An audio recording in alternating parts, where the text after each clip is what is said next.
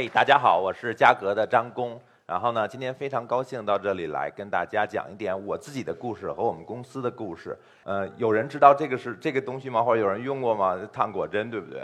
这个东西当时是鲜品，因为很贵，号称是美国进口的。而且当时在中央电视台有一个广告，然后那里面说美国国家航空航天局认证饮品。然后我当时是啊求着我妈去去来买一个这个东西，因为。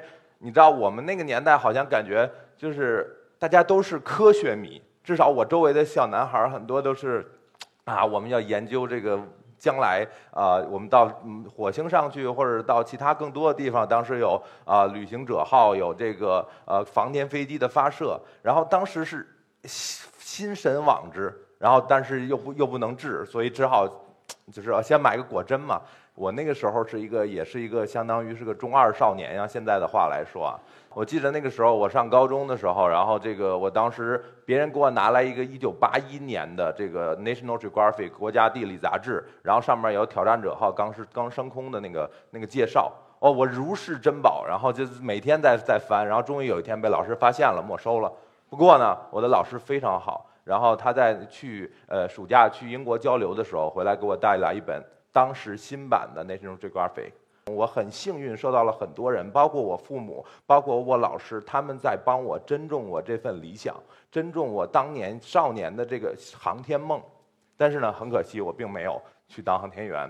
但是我的志愿报的基本上都是跟呃天有关的，所以后来我去了学这个大气气象，然后如何这看天气怎么样。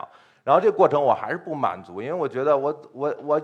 我其实非常想干一些能够啊跟跟这跟这个宇航啊跟空间啊扯上关系的事情。后来我突然发现一件事儿挺好玩儿，就是呢，呃，其实卫星还可以用来干别的，就除了发到外太空的这些探测器，它还可以看地球，可以看地球是怎么样。刚才呃 Rob 讲他是一个 biker，其实我当时也是，我我骑车，我骑车去过西藏啊，去过西新疆啊，然后我当时发现有一件事特别好玩儿，就是。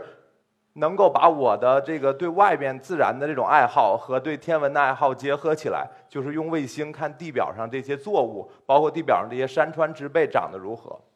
所以我研究生的时候呢，就去呃就去北大读这个呃自然地理，这个就是我当年在呼伦贝尔。然后我们是要用天上的数据，但是呢，我们要地上去采样，然后当时拿着我们的采样器啊，对，现在可能没有那么帅了。这个这个当时还是很帅的，虽然遮脸了。然后呢，我们做的事情就是什么呢？就是通过卫星，然后和地面的数据结合，去看牧草什么时候返青。啊，当然这个不是为大家踏青准备的啊，就是在告诉大家什么时候踏青，是是那个时候要知道它什么时候返青，然后呃可以让畜牧去吃草，因为它太早吃草就会把这个草地都破坏掉。呃，但是这个东西我点地面上踩了点。但我并不知道整个的这个情况。我们要做出这样整个的一个情况，是需要卫星来去看地面是怎么样的。这个时候呢，当时最有效的这个这个这个卫星平台呢，就在美国，然后 NASA 的一个一个叫 MODIS 的一个卫星。然后当时呢，呃，我我就贸然的去看网站上看了一下。然后当时我我在想，哎，这个东西数据怎么获取啊？然后他那边写着，这里面可以这个下载，然后也可以就是给你寄寄光盘。那个时候只有 CD，没还没有 DVD。然后呢，我当时在想，哎，我研究这个区域好好大呀，好像没法下载，因为现现在大家知道，因为 The Great War 的原因，然后就是我们现在还是不能很快的来去得到国境外的这些数据。然后我当时就想，哎，怎么得到这些呢？然后就就就就说能不能寄给我？过了大概两个月。然后，呃，我们我们那个实验室的传达室的这个这个这个呃老大爷突然叫我说：“哎，你你买了什么东西？你你你们公你们这个实验室买冰箱了吗？”然后就是大概就跟那么大一个一个箱子，知道吗？就是那么就是一席的这个牌子这么大的一个箱子寄过来，然后里面全都是光盘，然后然后我当时傻了，我说：“哎，这个这个账单是多少？要付多少钱？” 然后。然后他说：“哎，这个这个不用，这个是直接免费寄过来的。”然后我当时就去回到那个网站上去查，人发现哎已经寄出了，然后全都是 free 的。我当时就吓傻了，你知道吗？就是就是当时你知道吗？当时后来我就把所有的盘都拿出来，把数据读进去以后，然后我把所有的盘盒都留下来了，因为那盘盒非质量非常好，我都装我自己的 CD 了。然后我当时就觉得啊，这个地方太好了，我一定我一定要去去去这种地方看看到底到底它是怎么回事儿。也许我也能能能到那个他制造这些卫星的地方去看看。然后呢，当时我就我就研究生毕业的时候就准备啊出国，然后我当时说我。当时正在骑车去去这个去走滇藏线嘛，然后正好呃我有一个老师 email 就是回我说这个就是国外的一个导师回我说他正在从西藏往加德满都起，就是这个，然后我说哎这不错，一看哎他跟我做的东西很像哎，他也在做这个，那我就申请去喽。然后我当时就特别开心，然后开心的到了到了美国，到了一个这个这个山清水秀的一个地方，然后在在那地方就跟着老师开始我的学术研究嘛，然后那时候也开始用卫星去看地表的这些植被，我发现这个老师其实。跟是那个跟我的这个经历也差不多，当时兴奋极了。呃，一年之后，然后我老师给我发了一封信，说那个我觉得这个我要去干一些更有意思的事情。然后他去他去他去 Nature 当 editor 了，就是他去自然杂志去当去当去当这个审稿人了。他觉得天天看别人的这个这个新主意，比自己想新主意乐快乐多了。那我当时就傻了。就是就呃怎么办？我我一个人在这儿，我我要干嘛？当时呢是在呃硅谷有一个有一个美国国家航空研究局的研究中心叫 Ames，然后呢它里面有一个实习的计划，当时第一届，所以就广泛的给所有的这个这个学校发这种申请，就是有没有人愿意用卫星去研究的做点研究啊？然后我当时就很高兴嘛，就申请了，然后就进去了。然后后来发现，我是到现在为止第一个，也是唯一一个中国人参加这个 program。因为他第一届他没有 requirement，就没有没有这个没有不知道外国人进来又这么麻烦，而且不知道中国人其实其实不适合去 去来进入这个地方。然后所以我就就是就是很懵懂的进来，这样在 NASA 待了呃有八年吧。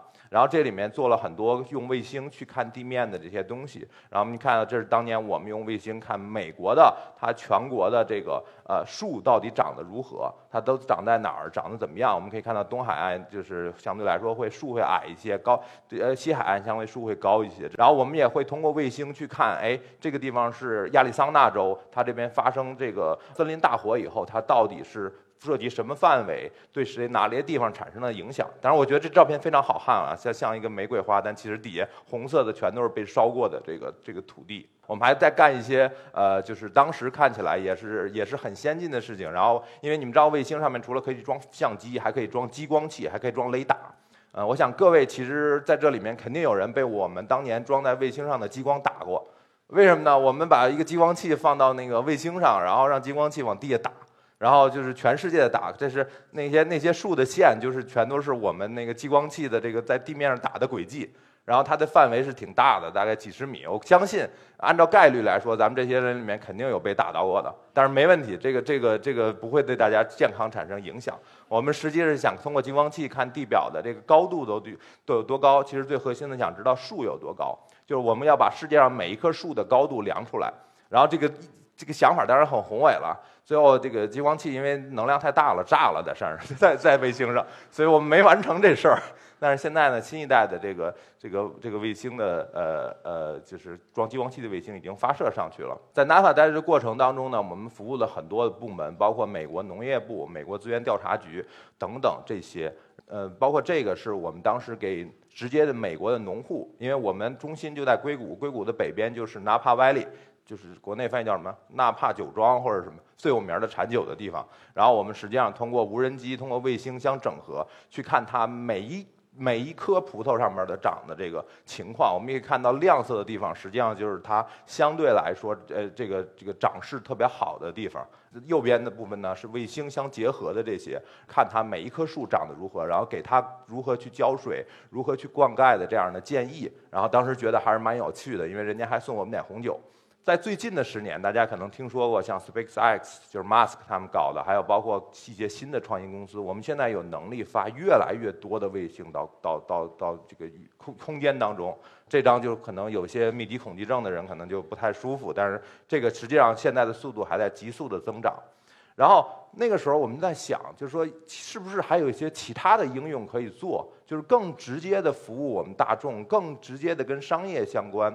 然后这些呢，在硅谷就出现了很多新的同事、新的这些创新研究。呃，像这个当年这是被 Google 收购的 Spectral Imaging，他们想了一个 idea 是什么呢？是我也想知道通过卫星知道全球原油有多少，就从这照片出出来。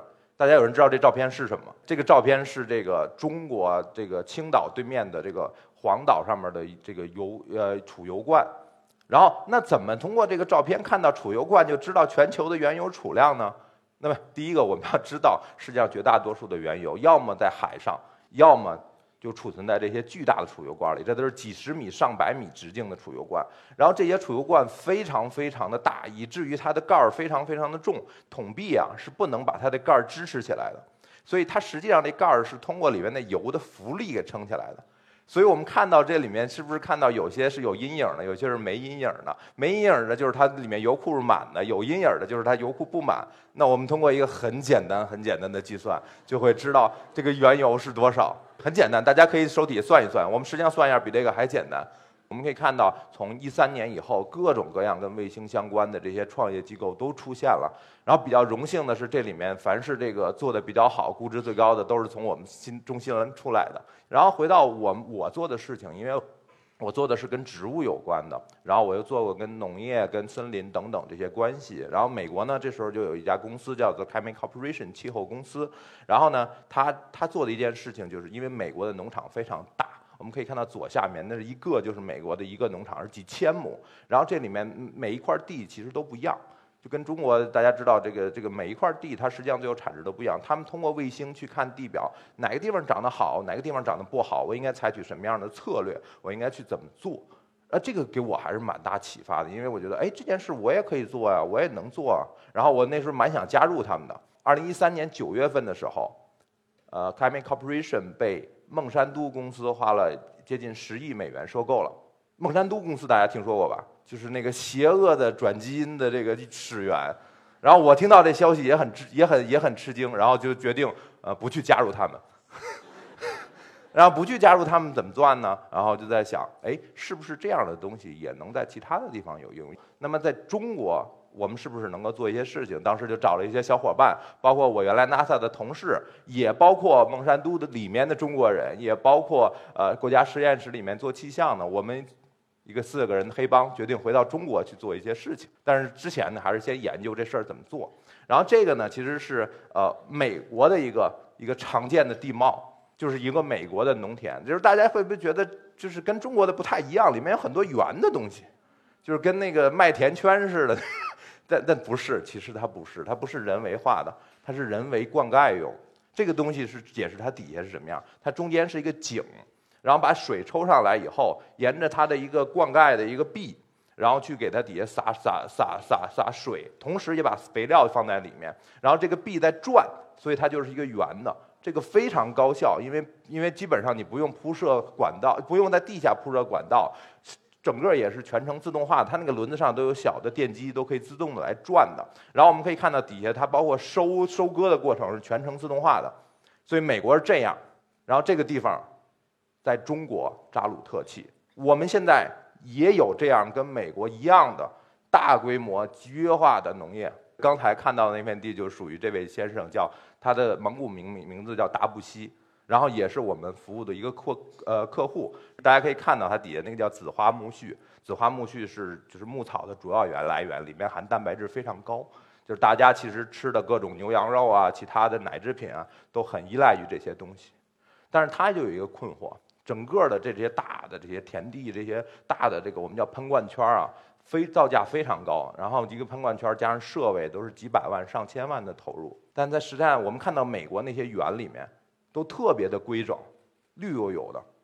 在中国的这个，我们可以看到，它有的呢是是不是那么的那么的规则，然后有的呢是明显有一些问题。它应该圆的都类似嘛。然后呢，我们可以看到，我把它稍微放大一点，大家能看到，就是它不是那么的，似乎不像美国人那么好看。后来他才知道，哦，原来这些东西不仅仅有硬件，还有软件相结合。我们要知道它哪块地方种的好，哪块地方种的不好，我去调节它的喷嘴儿，我去调节我的这个施肥的方案，这样才能得到一个最优化的结果。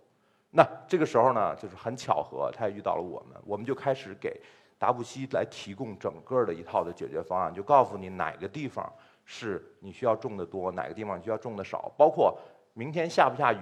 你要不要灌溉？后天后天你收割情况怎么样？但是一开始的时候呢，我们其实也是也是他自己也也蛮蛮怀疑的，说 OK，你们又没到地里来，然后你们怎么怎么来去做这件事情呢？然后比如说他非常想知道，非常想知道什么时候下雨，因为他下大雨的时候，那个机器是进不到地里面去的。然后下小雨的时候是可以，就是就是进到地里面。然后这个时候他收割就非常需要知道是大雨还是小雨，明天或者后天。我们一开始呢，就是就是给他告诉他后天，因为我们都是习惯于城市的这种方式嘛，就是我们最想知道的后天几点几点下雨，几点几点停。然后这样的话大家都好接受嘛，我好安排出行。啊，我们就给他这些数据，然后他觉得你这很不准啊，因为你告诉我六点下，结果晚上九点才下。然后我说。但这实际上不并不影响你的这个这个操作呀，因为你关心的只是说下不下雨，或者说是下多大的雨。然后我们跟他不断的去交流，最后才发现他整个的灌溉是一个周期的，他不关心的是几点下雨，关心的是什么时候绝对不能下大雨。后来我们就把逐渐我们的方案跟他的一些这个实际的情况相结合，告诉他在未来的十四天里面哪些天绝对不会下大雨。然后你就去收割，然后这个过程里面也很也很巧，就在我们我们大概跟他合作了一个月的时候，他前一个月他都在骂我们说怎么不准，你们这玩意儿太不准了，没什么用。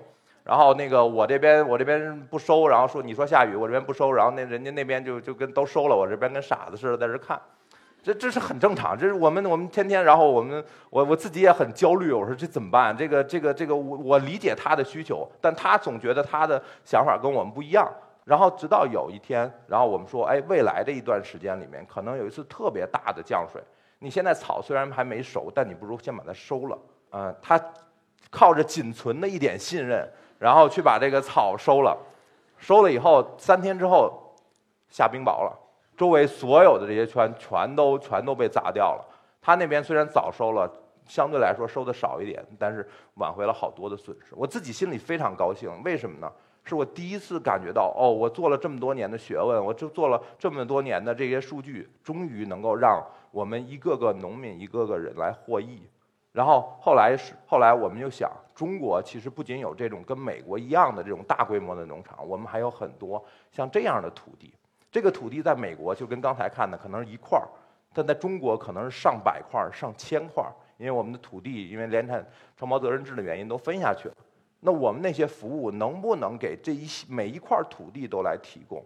每一块土地都能用上我们那样的信息？然后核心的一个问题就是如何我把地块一个个分出来？我要说这是我们做的，也是世界上我们可以说是我们是第一家，也是到现在为止唯一的一家做这个。为什么？因为在美国没有这样的需求。